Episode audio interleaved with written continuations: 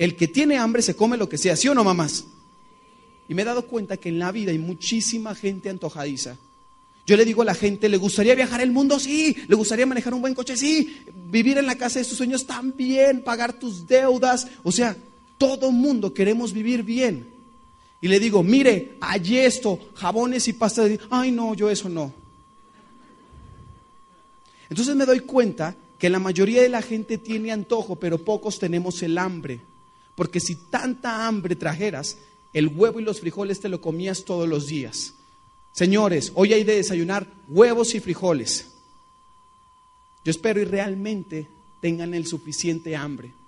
Yo espero y realmente alguna vez en su vida hayan tocado fondo para que ustedes puedan, tocar, puedan tomar una decisión determinante y usted diga hasta aquí.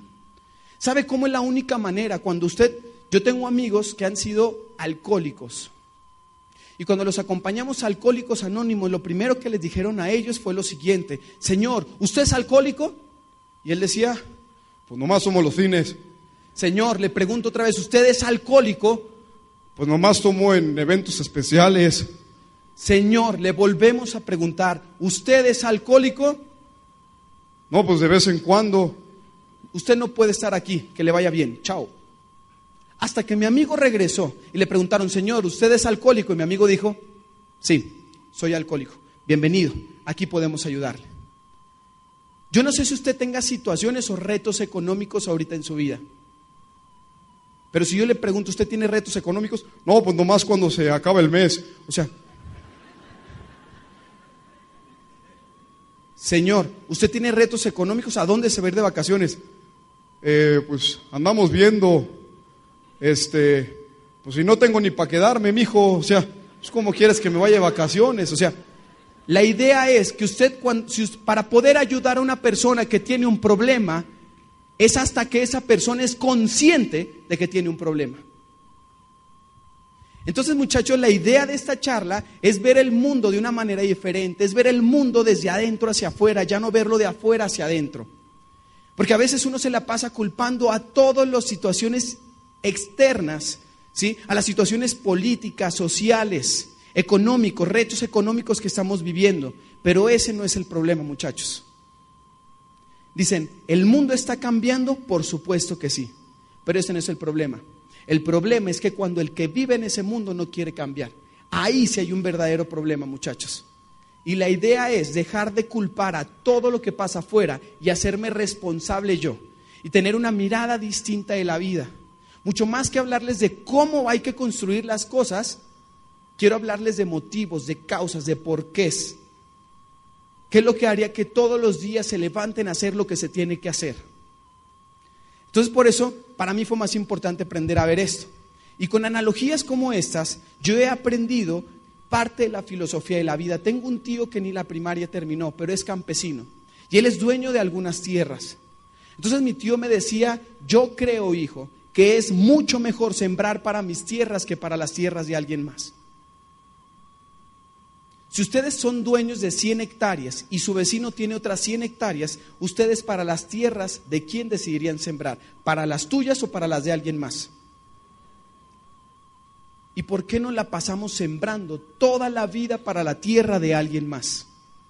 Ah, no, pues sí es cierto, ¿verdad? Eh, lo que dice el joven, es cierto, todo, todo eso. La idea, muchachos, es que salgamos de aquí con un nivel de conciencia un poquito más profundo y entendamos que estamos viviendo el mejor momento para poder emprender. Y que es tu capacidad de servicio a otros seres humanos lo que va a determinar el tamaño de tu billetera. Una amiga me dijo, me invitaron en mi ciudad a la Universidad de Guadalajara a dar una charla de por qué emprender joven. Y una de las preguntas que hicieron los, los, los chavitos de, la universidad dijeron, es que es injusto, Augusto, porque realmente yo trabajo más que mi jefe, pero mi jefe gana más que yo, el dueño de la empresa. Yo le pregunté a ella, oye, una pregunta, ¿tú a cuánto les está resolviendo la vida? Pues no más a mi jefe, pues a mi jefe, pues trabajo para él. ¿Y tu jefe a cuántos le resuelve la vida? No, pues tiene como cientos de miles de clientes. Por eso su ingreso es más grande.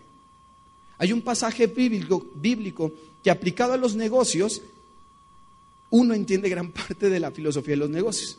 El que no nace para servir no sirve.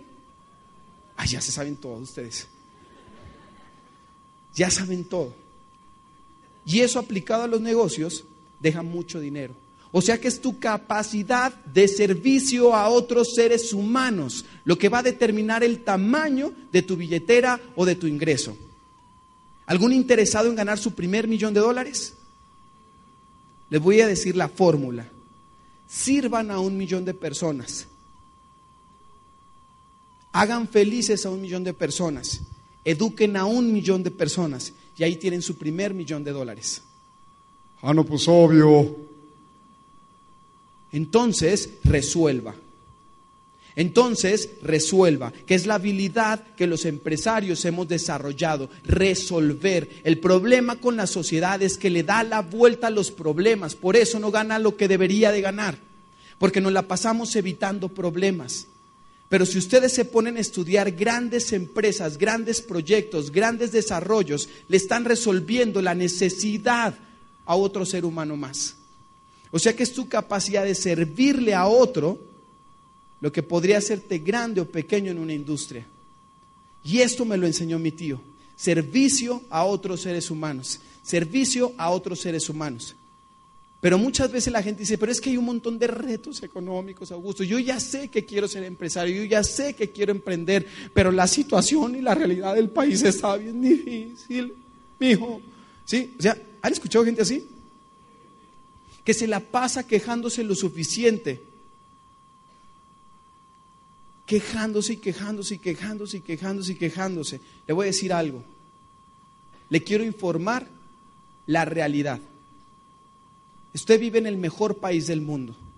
Usted vive en la mejor ciudad del mundo. Y usted tiene el mejor vehículo del mundo. Esa es su realidad.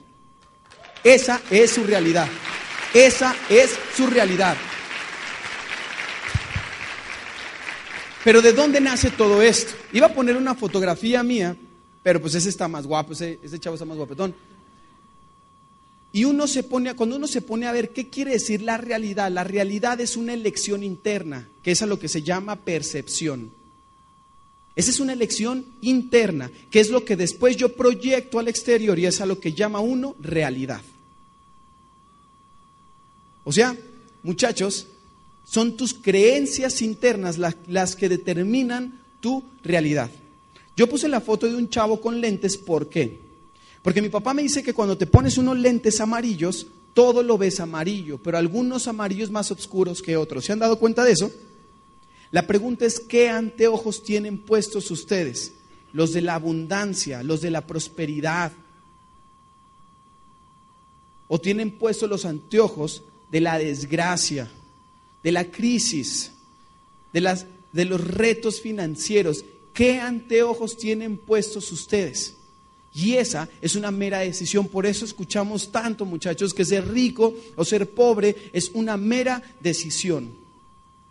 Qué bendición, muchachos, lo que estamos viviendo hoy como país. Qué bendición los retos económicos, políticos y sociales los que estamos viviendo.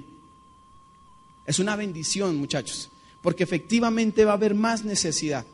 Pero de la necesidad nace algo muy hermoso, la creatividad. Y de la creatividad nacemos los emprendedores, muchachos. Prepárese para vivir los mejores momentos en la historia del emprendimiento. Hoy hay más gente queriendo emprender que años atrás. Hoy hay más oportunidades de poder crear riquezas, muchachos, y no solo económicas, sino sociales, espirituales, muchachos, también. Hoy estamos viviendo los mejores momentos de la historia para aquel que quiere emprender. Pero ser rico o ser pobre es una decisión. Y eso se cura con información. Oye, hasta, hasta rimó, ¿no? Joe. Miren muchachos, que ahora que pasó el tema este de que subía la gasolina y bajaba y subía y bajaba, ¿sí, pasó eso? ¿También por acá? Me daba mucha risa cómo saqueaban tiendas de comida y de ropa y de electrónica. Pero lo más irónico es por qué nunca saquearon librerías y se llevaron libros de negocios, de finanzas.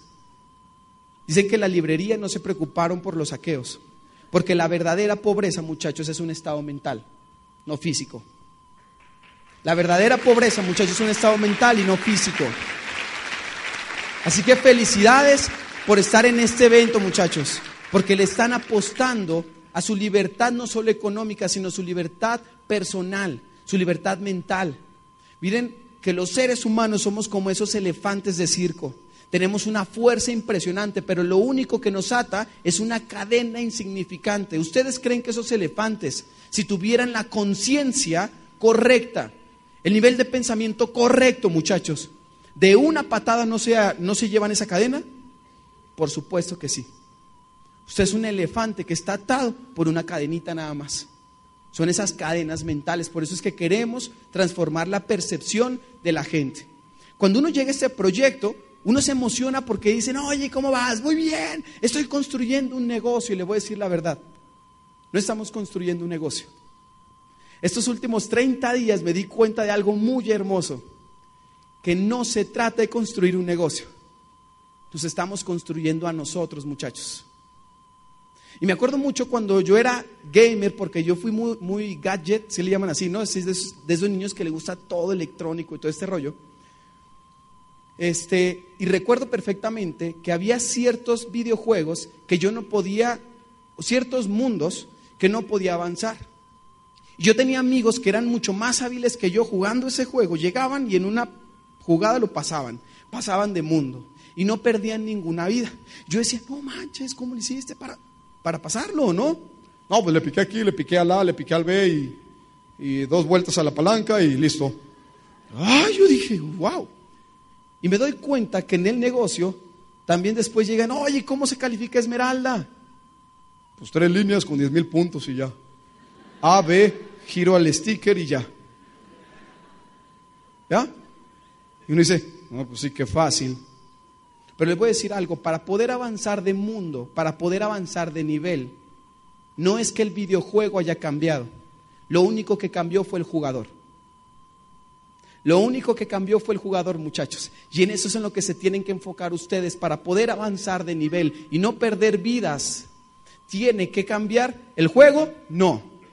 O sea que es, es, si podemos hacer un retroceso a través del tiempo, muchachos, no es que el negocio haya evolucionado. Lo que evolucionó fueron los jugadores que estaban dentro de ese juego.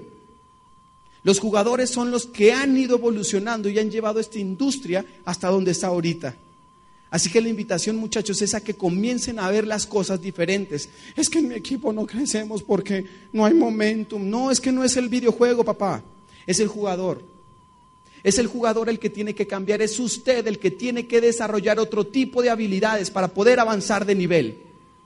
No es tu equipo, no es el juego, no es el país, no son los retos económicos ni retos sociales. Eres tú el que tiene que cambiar para que todo pueda cambiar. Eres tú, no es nadie más.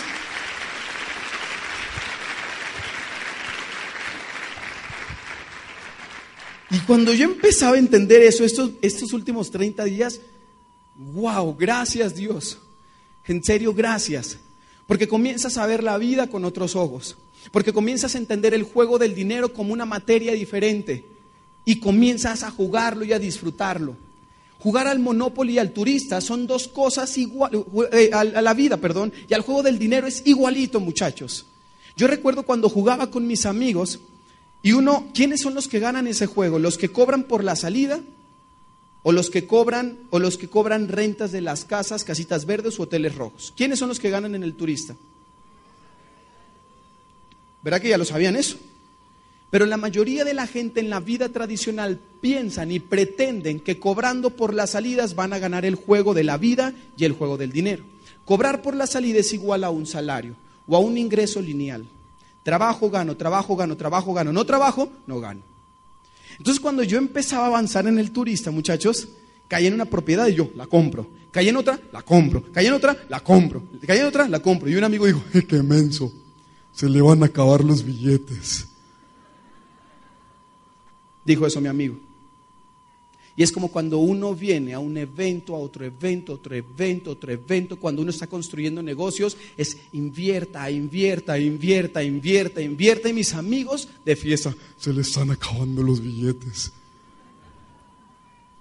Pero llega el punto, muchachos, en que esas propiedades, cuando tienen las tres del mismo color, puedes, cambian las reglas del juego y puedes comenzar a poner casitas verdes y después hoteles rojos, ¿sí? Y mi amigo cayó en una propiedad y decía, No pasa nada, tengo un montón. cayó en otra, Eh, no pasa nada, tengo un montón. cayó en otra, No pasa nada, ya, le temblaba la voz. ya me lo llego a la salida. ¿Y qué creen? Le tocó 12 y llegó a la salida. ¿Ves? Te dije. Pero después, los demás jugadores en el tablero seguían poniendo casas verdes o hoteles rojos. Y llegó un punto en que mi amigo llegó a la mitad del tablero y ya se le habían acabado los billetes. Señores, voy a regresar a la vida. ¿No siente que a veces dura más el mes que el salario? Se le están acabando los billetes. Se les están acabando los billetes, muchachos. ¿Y saben por qué? Por no haber entendido las reglas del dinero. Por no haber entendido las reglas del juego. Las reglas del juego y las reglas del dinero, muchachos, lo ganan aquellos que tengan más cantidad de activos y puedan construir la mayor cantidad de flujos de efectivo. ¿Qué es el negocio que tenemos en las manos? Una herramienta que te permite construir flujos de efectivo sin invertir tanto capital. Y llega un punto en que cobras renta, renta, renta, renta, renta. Si trabajas, ganas, trabajas, ganas. No trabajas, sigues ganando. Pero ¿quién es el que tuvo que haber cambiado el tablero? No, el jugador. Desarrollar habilidades diferentes para poder comenzar a, ver la vida con otros ojos. Y hoy el juego es recibo flujos de efectivo y con esos flujos de efectivo puedo abrir otros negocios. Quiero construir seis activos más dentro del negocio de Amway. Creo seis unidades de negocios más que facturen 250 mil pesos y cobro el residual de esas otras líneas más. ¿Cuántos activos le gustaría tener a usted? La bendición en este negocio, muchachos, es que puedes construir activos solo invirtiendo saliva, que se recupera con agua de la mejor calidad de Spring. Comercial, ¿no? Entonces, muchachos, la idea de este negocio es esa. ¿Pero qué no vendes jabones? Discúlpame. Soy empresario y me dedico a construir activos. No, pero yo te vi con una pasta. Sí, pero soy empresario y me dedico a construir activos. Ese es el negocio que usted tiene en las manos. Pero es muy importante, muchachos, aceptar el cambio. Y aceptar el cambio es aceptarlo con todo lo que ese cambio conlleva. Es muy importante abrazar el cambio. Mi mamá me decía siete años atrás, hace cinco años, muchachos, yo tuve una empresa, una agencia de publicidad. La abrí a mis 20 años y a los 23 años había perdido mi primer millón de dólares. Y eso, la verdad, sí, sí me deprimí como unos dos días. La verdad. Literal, me quedé en la calle solo con ropa, muchachos. Ni coches, ni oficinas, ni hasta la novia se fue también ahí. No sé qué pasó. Me quedé en la calle, tuve que regresar otra vez con mis papás. Pero me recuerdo perfectamente cada que yo salía y dije, ¿qué necesidad tengo yo de estar esperando este tipo de cosas, de estar aguantando este tipo de cosas? Cuando mis papás tienen un negocio con el que no los veo estresados y los veo ganando bien, mis papás en aquel entonces eran platinos fundadores rubíes. Le dije a mi hermano, nos vamos a dedicar a hacer esta actividad seriamente. Y empezamos a construirlo. Y ahí el Augusto movía cinco pastas y se iba en el camión a entregarlas. Y mi mamá me decía, hijo, llegaba el punto, muchachos, en que después de estar todo el día, de, de estar, eh, obviamente empezamos a hacer negocio mal, ya se los voy a contar en mi historia, pero después de estar todo el día trabajando, pues a uno le da hambre, ¿sí o no? Y yo decía, o el camión, o unas galletas y un refresco. Yo decía, pues prefiero aguantarme la caminada, ¿sí? Y me como unas galletas y un refresco y me quite el hambre. Y ya. Yo eso decía. Y mamá me decía, hijo, tienes que aprender a agradecer por no traer dinero. Tienes que aprender a agradecer por no traer dinero. Yo decía, ¿cómo voy a agradecer no traer dinero? Y le digo, eso lo dices tú porque tú sí tienes, pero como yo no tengo, ¿cómo voy a agradecer por no traer dinero? ¿Tú crees que voy a agradecer por andar en camión, por andar a pie todos los días? ¿Tú crees que eso, o sea, o lo que me pasó fue una bendición? Y mamá me decía, sí. Y yo, ¿sí me entienden? O sea, yo me enojaba. Porque decía que era una bendición lo que me estaba pasando a mí. Cinco años después les puedo decir que eso fue real. Y comenzaba a fingir una jeta arriba del camión, muchachos. Una sonrisa, era fingida, muchachos. ¿Sí? Pero después comenzaba a subirme al autobús y le decía al, al chofer, buenas tardes, buenos días. ¿Sí? A todo mundo en el camión saludaba y la gente que estaba arriba del camión decía como que este no se sube muy seguido al camión. Porque cuando uno se sube al camión, ¿uno qué hace? Cuando uno se sube a un camión, ¿cierto o no parece un establo eso? Montón de caballos, caras largas. Es más, te acercas y suena... ¿Cierto o no es cierto? Cuando uno se sube un camión, el que, el que tenga cara de malo es mejor. ¿Por qué? Porque así no me roba. Todo mundo se defiende de todos. ¿Se han visto eso? O sea, es una jungla salvaje. Es, un tour muy bonito, se lo recomiendo, muchachos. ¿Sí? Olores de todo tipo, ¿sí? Le suben la autoestima a uno, lo toquetean por todos lados. Dice, bueno, pues es porque estoy bien, ¿no? O sea, ¿sí? Entonces comencé a agarrarle sabor a ese tipo de cosas y comencé a agradecer por lo que no tenía. Y cuando lo hice de corazón, muchachos, las cosas comenzaron a ocurrir, las cosas comenzaron a suceder. Y te voy a decir algo, por eso es importante que abraces el cambio, porque la vida, muchachos, es como la actuación. No hay papeles grandes ni papeles pequeños, solo actores mediocres. La idea es cómo está actuando su vida, cómo está representando su vida. Es muy fácil agradecer cuando las cosas van bien, pero cuando las cosas no van bien, ser agradecido no es tan fácil. Y le voy a decir algo, si Dios le puso un reto a usted y a su familia, bendito sea Dios, porque Dios no le pone problemas a personas mediocres, se lo puso a ti porque sabe que puedes con eso y más. Por eso te puso ese reto a ti. Por eso es importante abrazar el cambio, porque eso te va a ir haciendo grande de espíritu, porque eso te va a hacer grande, eso te va a fortalecer. Gracias Dios por este reto que estoy viviendo ahorita. Ahora sí te manchaste. Pero gracias. Pero gracias Dios, porque esto me va a hacer más fuerte, porque este proceso me va a hacer más fuerte. Porque sí es cierto, es fácil dar gracias cuando las cosas no van tan bien. Pero te voy a decir algo, tú eres la persona que eres por los retos y situaciones que has vivido. Así que da gracias por eso. Porque si yo no hubiera vivido retos de ese tamaño, si mi familia nunca en la vida hubiera tocado fondo, no estaríamos viviendo la realidad que vivimos hoy por hoy. Yo siento que a veces a la gente le hace falta un poquito eso, tocar fondo. Y si ustedes desde las familias que ya tocó fondo, bendito sea Dios. Porque dicen que después del fondo no hay otra salida más que la superficie. Y vamos para allá, muchachos, y vamos para allá. Por eso abracen el cambio y sean agradecidos con todo lo que les pase en la vida. La vida, muchachos, es una constante evolución. La vida es una constante evolución, muchachos. Y miren esto, así era un coche hace 50 años y 50 años después son así. Así era un teléfono hace 50 años y 50 años después los teléfonos son así, o quizás hasta un poco menos, me parece. Así era un aula de clases 50 años atrás y en la actualidad sigue igual. Solo cambiaron los colores de la foto. Una blanco y negro y otra color. Y eso es lo que a veces los papás se equivocan pensando que mandan a sus hijos a la escuela a educarse. Discúlpeme papá, pero eso se llama formación académica. Porque la verdadera educación se inculca en casa. La verdadera educación se inculca en casa. Es que quiero que mi hijo sea igual de emprendedor que tú, pues emprenda primero usted, papá. Es que quiero que mi hijo sea así soñador como tú. Pues primero aprenda a soñar usted, porque yo no le puedo decir a un hijo, no fumes, si yo estoy fumando? Porque ese tipo de educación se enseña con ejemplo. Porque lo que yo he aprendido de mis padres, muchachos, no es lo que me han dicho, sino lo que los he visto hacer a ellos. ¿Y sabe por qué soy tan apasionado? Porque todavía no tengo hijos. Pero hay un concepto que se llama epigenética. Eso quiere decir alterar tu ADN y ese se altera con lo que ves, con lo que escuchas, con lo que lees, con lo que comes, con quien te asocias. Eso se altera todos los días. Cuando vas y ves una película, ¿a poco no se te eriza la piel? Eso crea sustancias, esas sustancias químicas, ¿sí? Están alterando tu ADN. O sea, sé que si quiere tener hijos soñadores, le tengo una buena noticia. Usted está sentado en el aula correcta porque está alterando su ADN y el día de mañana que nazcan sus hijos va a ser una raza poderosísima. Por eso soy tan apasionado con la vida porque sé que ellos van a ser igual o más que yo.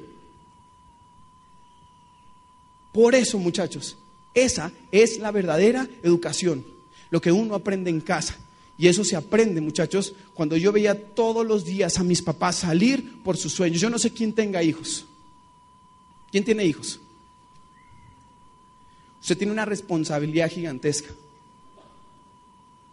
Queremos verlos todos los días salir a luchar por sus sueños, papás. Yo soy segunda generación y yo le quiero decir a mis papás y se los quiero decir a ustedes, papás no están solos. Aquí estamos sus hijos también, que vamos a darla toda por ustedes. Papás no están solos, aquí estamos sus hijos también. ¿Ustedes creen que este proyecto es una venta de jabones?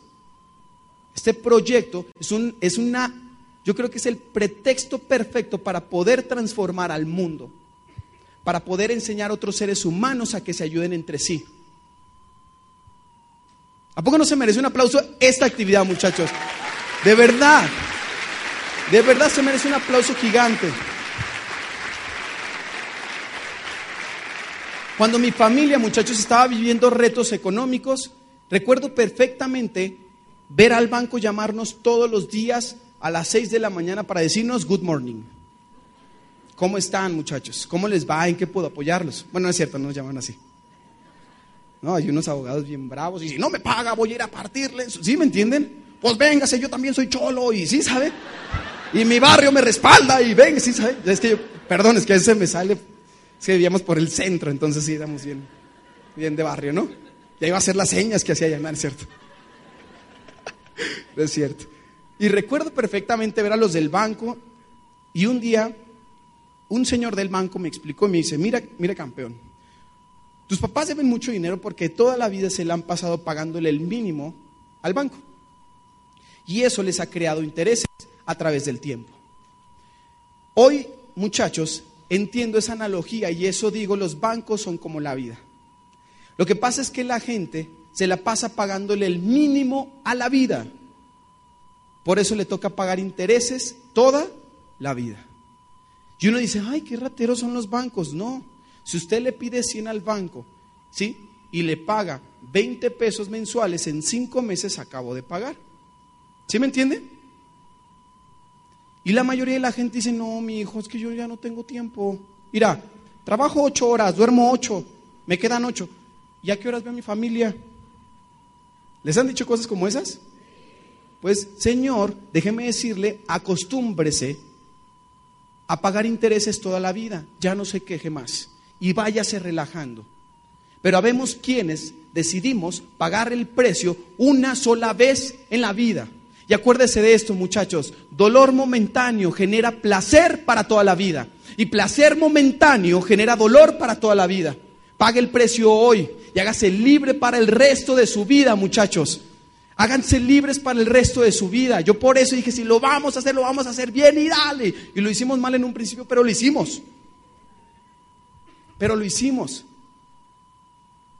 La idea de esto, muchachos, es amar el cambio. Todo este proceso te va a ir formando para cosas mucho más grandes. Créanme que todos tenemos retos, muchachos, personales, emocionales, económicos, financieros, pero lo que me he dado cuenta es que la capacidad va cambiando. La capacidad de cada ser humano tiene que ir cambiando y tiene que ir en evolución también. Por eso es muy importante que ustedes amen el cambio. Den gracias todos los días, Dios mío, gracias cuando se vayan a dormir, esa es mi rutina, mi desintoxicación.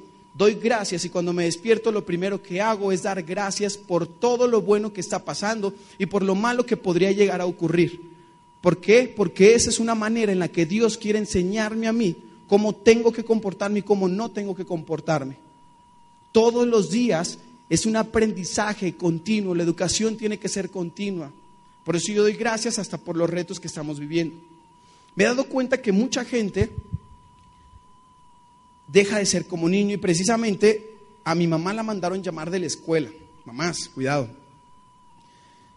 Y le dicen, señora, queremos hablar con usted. Ay, va mi mamá, ¿no? Ay, ¿qué pasó oh, ahora que hizo Santiaguito? Pues se porta bien mi hermano, tiene 15 años. Y dice, mire señora, ¿cómo es académicamente? Le pregunté a mamá. Muy bien. ¿Y cómo está, no sé, pues, ha fallado con alguna tarea? No, para nada. Entonces, ¿por qué me mandó llamar? Es que su hijo es muy preguntón. ¿Ah? Y mamá dijo, ah, qué bueno, ¿cómo se, oye, ¿y cómo se relaciona con sus amigos? No, o sea, él haga de cuenta, dice, vámonos para acá y todos los niños lo siguen. El Instituto de Negocios y presenta, ¿se me entiende? Actuando en la cabeza de mi hermano. Actuando en la cabeza de mi hermano.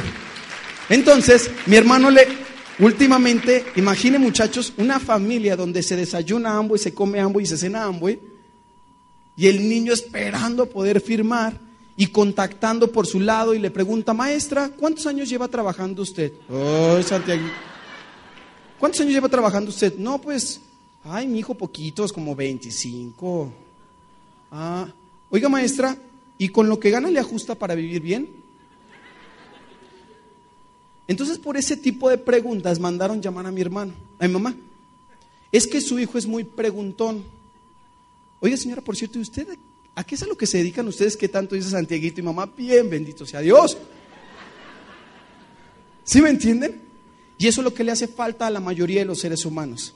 Preguntas de calidad generan respuestas de calidad. Tú eres la consecuencia de las preguntas que te haces todos los días. Y le voy a poner un ejemplo. Hasta hay que aprender a pedir. Dios mío, mándame una oportunidad. Y efectivamente Dios le manda la oportunidad. Ahí estamos nosotros dando el plan. ¿Sí o no? Mire, Señor, nosotros estamos comprando en una fábrica donde es más barato y le pagan. Y donde usted compra es más caro y no le pagan. ¿Dónde es más lógico comprar?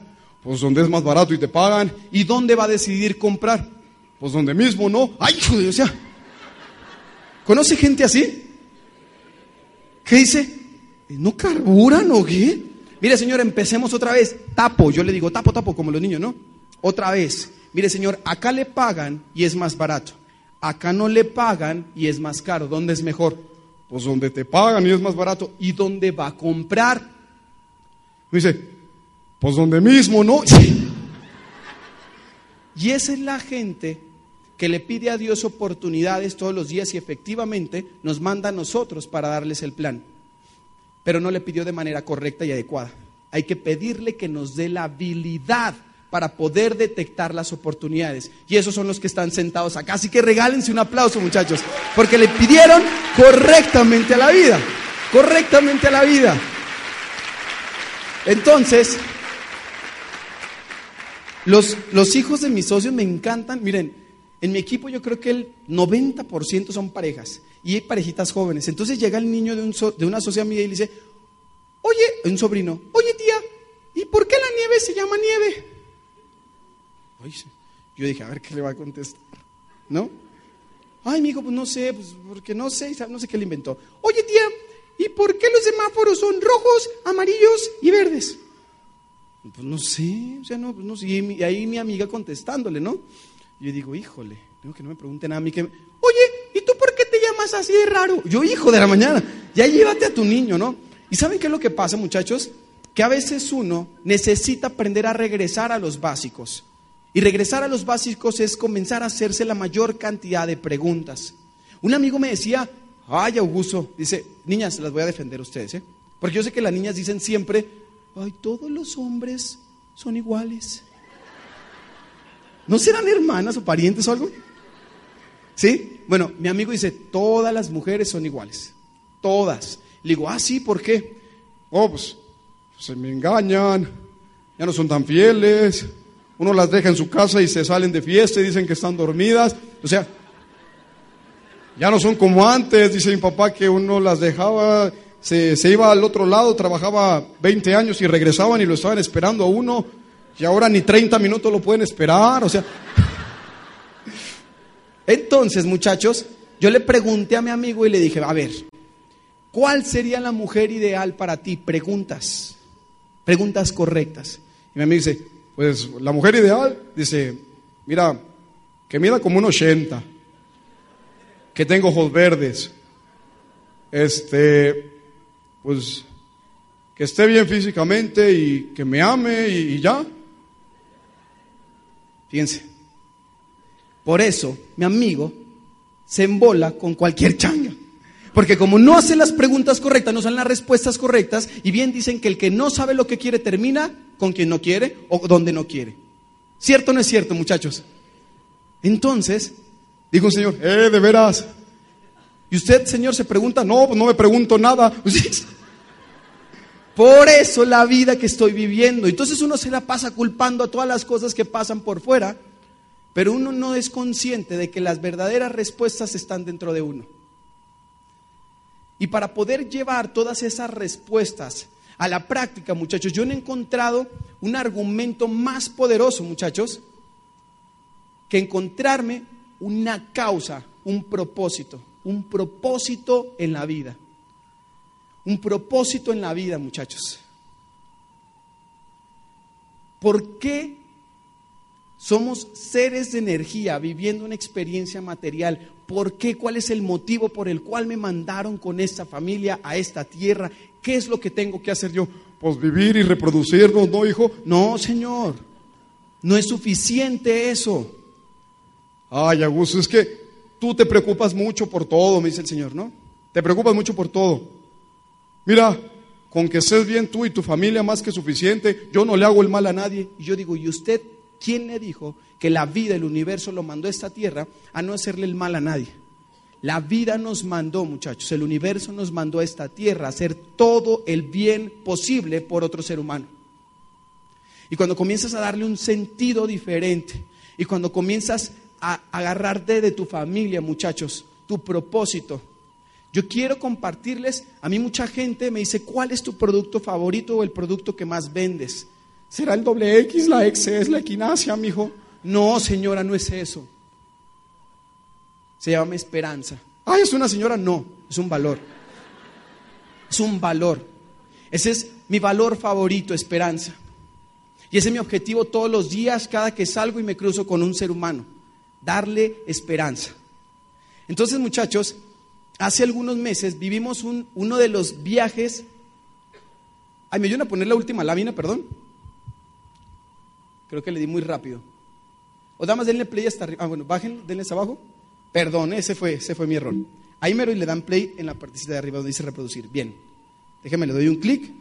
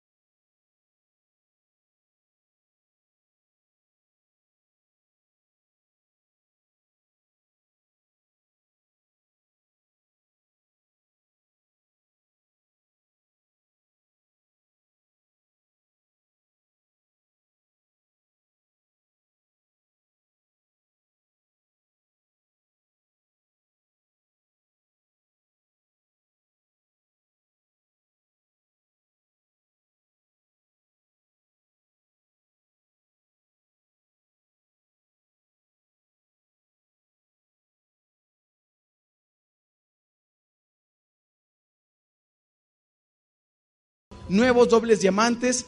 Ahí también me reconocieron como nueva esmeralda. Y empecé a vivir una vida, muchachos, bien diferente.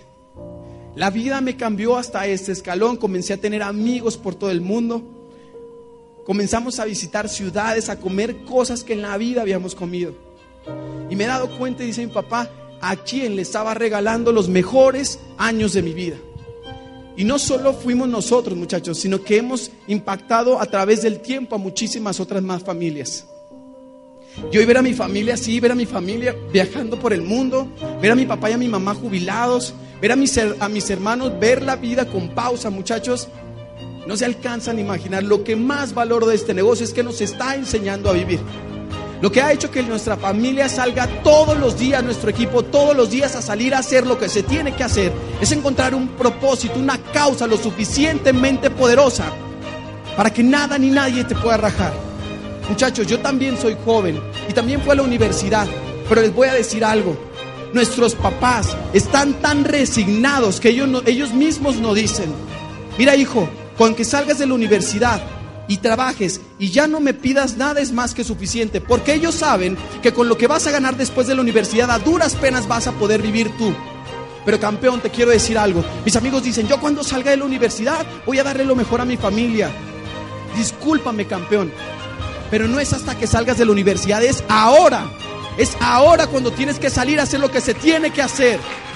¿Por qué, muchachos? Yo veo a mis amigos. Yo te quiero decir algo a ti. Hace siete años, muchachos, recuerdo que solo había un solo plato de comida en casa. ¿Y qué creen que hizo mi mamá? ¿Se lo comió ella? ¿Se lo comió mi papá? Nos lo dieron a mí y a mis hermanos. Y tú no sabes los retos que han vivido tus papás para poder darte el nivel de vida que tienes tú hoy por hoy. Mi pregunta es, ¿por qué si ellos la dan toda por ti, por qué tú no la vas a dar toda por ellos? ¿O vas a esperarte, muchachos, a que se te vayan de la vida y no puedas viajar el mundo con ellos? Eso era lo que yo me repetía todos los días. Si ellos la van a dar toda por mí, yo la voy a dar toda por mis papás. Y es el mensaje que le doy a la gente joven. Y papás, también tengo un mensaje para ustedes no se sientan buenos padres porque nos dan un techo donde vivir, porque nos dan alimento o porque nos mandan a la escuela a estudiar. No se sientan buenos padres por eso, discúlpenme papás, pero eso lo hace quien sea pero alimentarle la mente, el corazón y el espíritu, eso lo van a hacer ustedes hasta que salgan todos los días a luchar por sus sueños.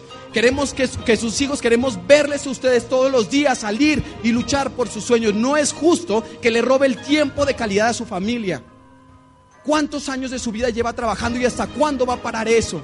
Pero muchachos, nosotros como familia nos tomamos de la mano y decidimos sacar ese barco adelante. Si usted todavía tiene hijos, si usted todavía tiene a sus papás, haga lo que se tiene que hacer. Y la libertad para toda la eternidad le espera a tu familia y a mi familia. Muchísimas gracias a todos sus maestros por invitarme a este evento, muchachos. Gracias a ustedes por permitirme ser parte de su historia. Nos vemos en la segunda parte, muchachos. Gracias.